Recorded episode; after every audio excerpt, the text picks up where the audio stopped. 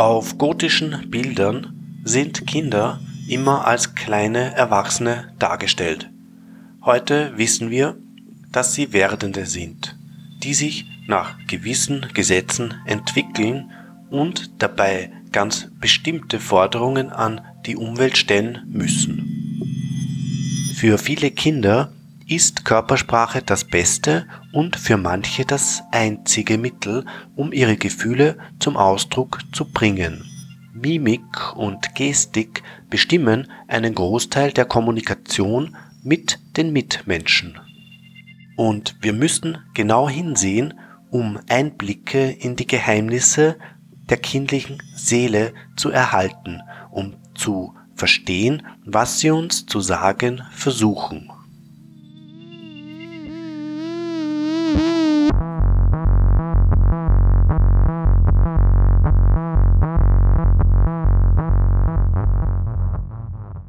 Das Spielen an sich schließt ein Element der Übertreibung mit ein.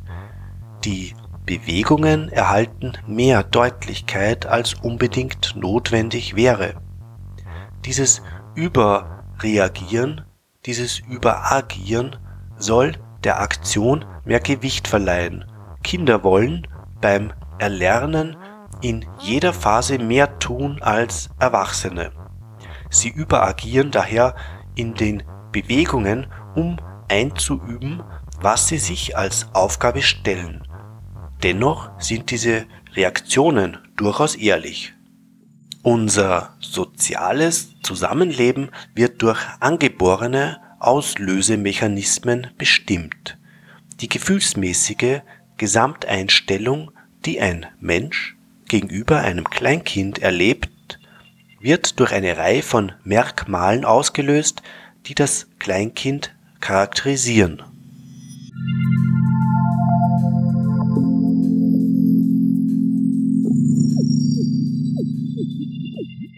Insbesondere die stark überwölbte Stirn und der relativ große Hirnschädel sind wesentliche Merkmale des Herzigen. Man spricht ja vom Kindchenschema. Diese Proportion der Natur aktiviert wichtige Impulse für die Brutpflege. Ein Beispiel aus der Hundewelt ist der Pekinese. Hier hat die Zucht geradezu ein Ersatzobjekt für ungestillte Brutpflegereaktionen geschaffen. Die elementarsten Gefühle des Menschen Glück, Traurigkeit, Furcht, Feindseligkeit werden auf der ganzen Welt in fast identischer Weise durch die Körpersprache ausgedrückt. Bestimmte Körperteile wie Augenbrauen, Schultern, Hände übermitteln konkrete Signale, die jeder versteht. Kinder können im Gegensatz zu den Erwachsenen mit ihrer Körpersprache nicht lügen. Sie können sich auch nicht in irgendeiner Form maskieren. Das Gesicht, das Erwachsene der Welt zeigen, ist selten das wahre. Wenn es nämlich um den Ausdruck unseres Gesichts, um die Bedeutung unserer Körperbewegungen oder der Kleidung geht, kontrollieren wir uns meist sehr sorgfältig.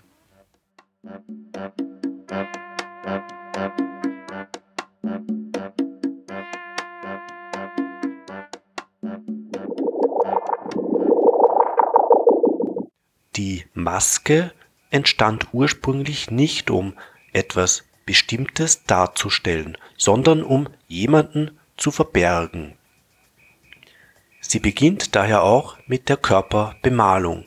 Man muss in bestimmten Situationen etwas anderes, jemand anderer sein.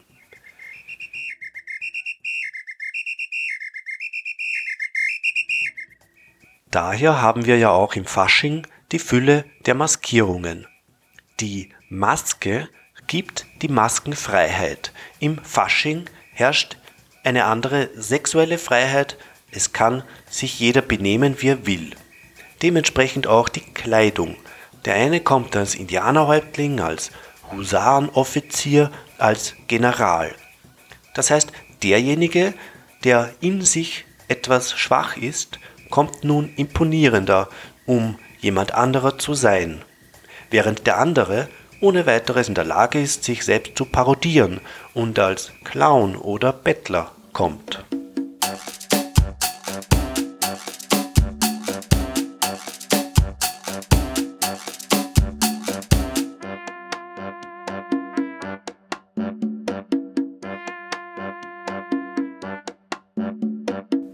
Die Uniform galt früher als etwas Selbstständiges.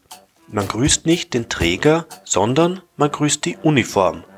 In dem Zusammenhang ist auch der berühmte Gesslerhut aus Wilhelm Tell zu lesen.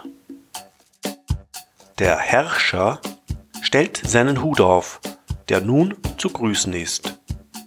Wer die Person des Herrschers ist, spielt keine Rolle. Der Richter zu Gericht hängt sich die Robe um und setzt die Kopfbedeckung auf. Damit ist er Institution und nicht mehr individuelle Persönlichkeit.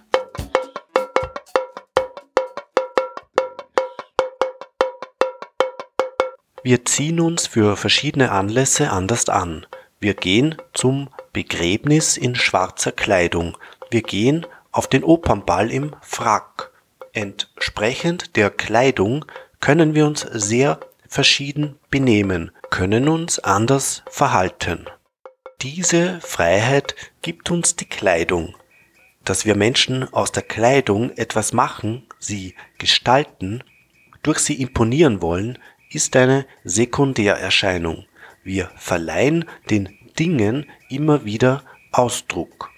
Aus dem Samenkorn wird eine Blüte.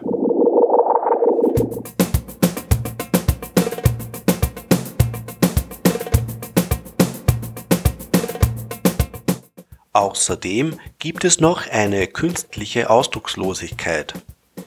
Der Mannequin der Haute Couture nimmt eine starre, unnatürliche Haltung ein. Die bewusst ausdruckslose Mimik soll möglichst keine emotionale Botschaft aussenden.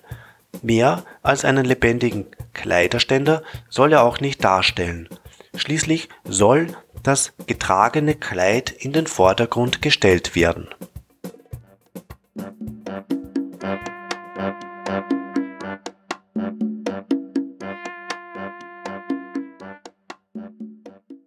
Gegensätzlich dazu die Formenkargheit, totale Selbstdisziplin und monotone Beherrschtheit bei gewissen Anlässen, die bei Geistlichen, Würdenträgern, Diplomaten und sonstigen Verhandlungsführern anzutreffen ist. Auch die geforderte Selbstbeherrschung elitärer Gruppen wie zum Beispiel Berufssoldaten bewirkt einen starren und gleichsam eingefrorenen Gesichtsausdruck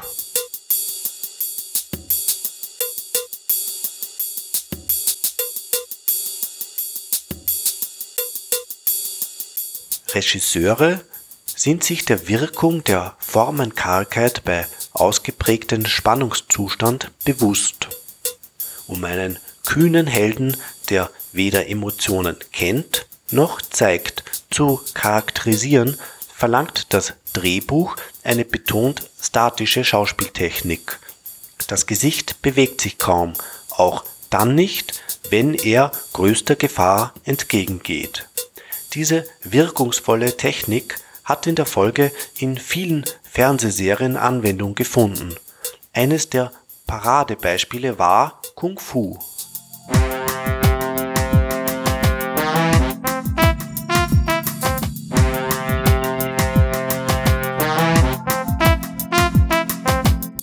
In den Filmen nach Ian Flemings 007 wurde James Bond ebenfalls als Mann dargestellt, der keine Gefühlsregungen kannte oder spürte.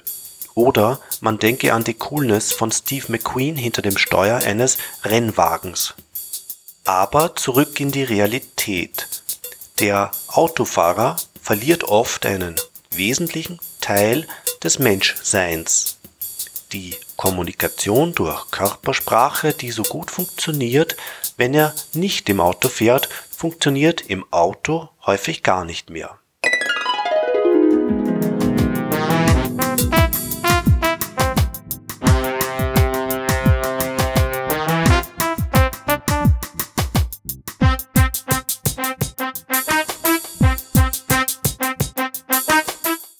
Wir alle sind schon einmal von Fahrern geärgert worden und kennen die völlig irrationale Wut, in die ein Fahrer geraten kann.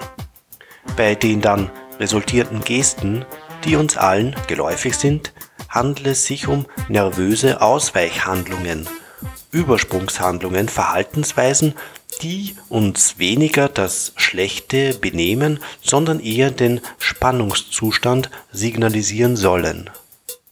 Übersprungshandlungen sind scheinbar nicht zur Situation passende Bewegungen, die wir im Augenblick eines inneren Konflikts ausführen, zum Beispiel Fußballtrainer auf der Betreuerbank, wenn das Gesehene entweder zu unangenehm oder zu aufregend ist.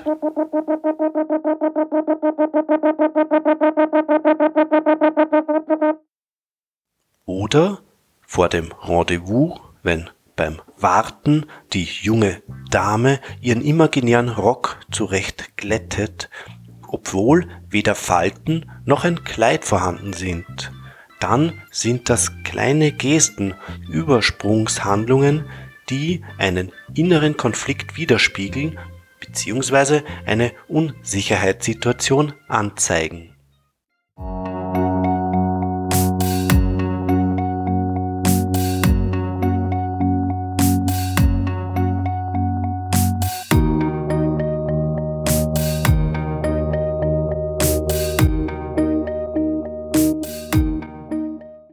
Das Rauchen ist weit mehr als Nikotingenuss. Es ist eine weit verbreitete Übersprungshandlung, die dem Raucher in Stresssituationen eine willkommene Beschäftigung bietet. Das ist zunächst einmal das Suchen und Finden von Zigarettenpackung und Streichhölzer. Dann das Herausziehen der Zigarette aus der Packung, das Anzünden und Löschen der Flamme, das Wegwerfen des Streichholzes, das Heranziehen des Aschenbechers in eine möglichst bequeme Situation, das Wegstecken der Packung, das Abklopfen der Asche und das Abklopfen imaginärer Asche von den Kleidern. Der Raucher gewinnt einen erheblichen Vorteil im Stress gegenüber dem Nichtraucher. Er kann wenigstens den Eindruck erwecken, all sein Hantieren sei Bestandteil seines Rauchvergnügens, daher ein Zeichen von Genuss und nicht eine Reaktion auf irgendwelche Spannungen. Aber aus dem Rauchverhalten selbst kann der aufmerksame Beobachter aufschlussreiche Informationen erhalten. Durch eine Zigarette ist man in Gesellschaft, man macht sich gesellschaftsfähig, etwa so wie mit einem Getränk in der Hand und der Umgang mit ihr verrät sehr viel über das Innenleben des Rauchers. Wie wird die Zigarette gehalten? Wird sie verborgen, in der Hand versteckt, als ob sie vor starkem Wind beschützt werden müsste? Versucht er, auch seine Gedanken zu verstecken. Jemand, der sich beobachtet fühlt. Jemand, der die Zigarette umklammernd stark saugt, aktiviert sein Lippenorgan sucht einen Halt um etwas, um eine Antwort, eine Idee zu finden. Es gibt Leute, die beim Rauchen auf etwas konzentriert sind und dabei auf die Asche vergessen. Der verspielte Raucher, das Spiel mit der Glut, kann Langeweile oder Koketterie ausdrücken permanentes klopfendes Abäschern kann ein Indiz auf Aggressivität in einem Gespräch sein, eine subtile Methode, in einer kleineren, unauffälligeren Form auf den Tisch zu klopfen.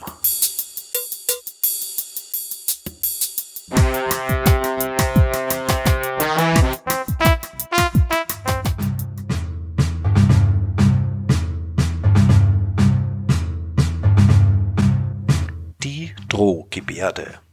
Eine erhobene Faust ist in der ganzen Welt gebräuchlich. Es sind Warnsignale bei wachgerufener Aggressivität.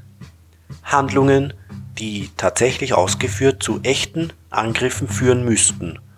All diese Bewegungen signalisieren deutlich die feindselige Haltung des Angreifers und würden praktisch auf der ganzen Welt verstanden werden. Die einschüchternde Wirkung wurde zu einem Grußsymbol gemacht, dessen sich Kommunisten und Black Power Agitatoren bedienen.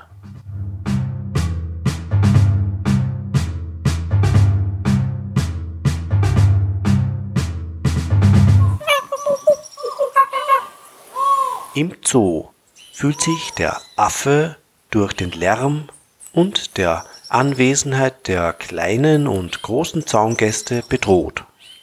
Er reagiert mit Imponiergesten und will seinerseits beeindrucken. Das bedrohte Tier macht sich auffällig und eindrucksvoller und zeigt seine Zähne. Beim Zähnezeigen der Raubtiere handelt es sich um Drohstellungen und anderen Signalen zur Abwehr artfremder. Unsere Sprache, all unsere Ausdrucksbewegungen richten sich an Artgenossen, an andere Lebewesen. Nun sind die unterschiedlich groß. Ein Größenunterschied muss durch Imponierhandlungen ausgeglichen werden.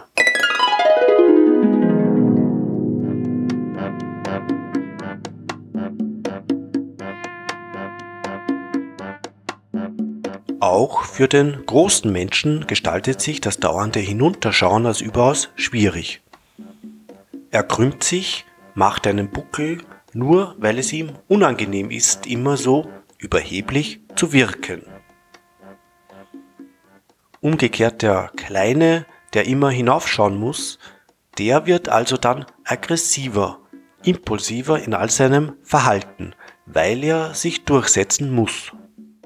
Blicken wir auf die Weltgeschichte. Viele große Persönlichkeiten waren kleine Menschen. Prinz Eugen, Napoleon, Dollfuß. Sie alle mussten immer hinaufschauen und sich mehr anstrengen. Wir setzen ja auch den, der imponieren soll, auf das Pferd. Wir sprechen auch von dem Hoch zu Ross, von dem man herunterschaut.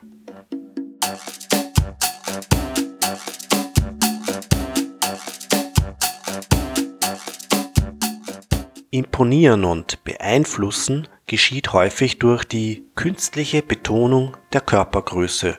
Nur die Mittel dazu sind verschieden. Die einen benutzen zum Beispiel eine Bärenmütze. In der ganzen Ausrichtung der geschlossenen Formation bekommen Bärenmützen eindeutig einen bedrohlichen Charakter. Andere setzen sich wieder eine Federkrone aufs Haupt. In den verschiedenen Kulturen und Epochen neigt der Mann, um zu beeindrucken, nicht nur zur Betonung der Körpergröße, sondern neigt auch zu einer Betonung der Schulterpartien durch Epauletten beispielsweise.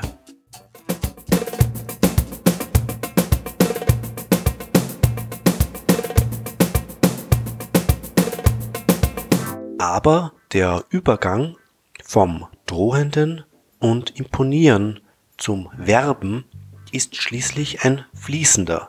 Jeder will dem anderen gefallen und daher haben wir bestimmte Werbebewegungen. Wir machen es oft, auch ohne dies zu bemerken.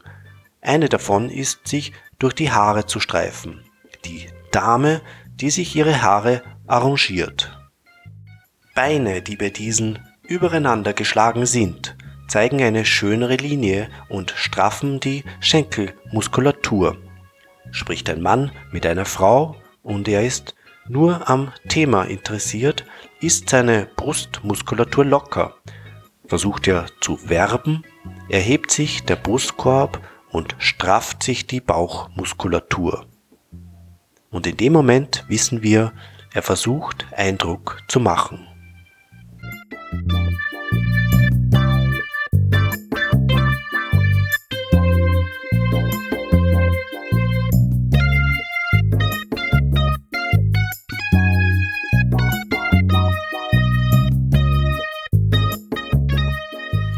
Gesten des Selbstkontaktes, also wenn wir unseren eigenen Körper berühren, können in Augenblicken der Anspannung eine gewisse Ruhe bewirken.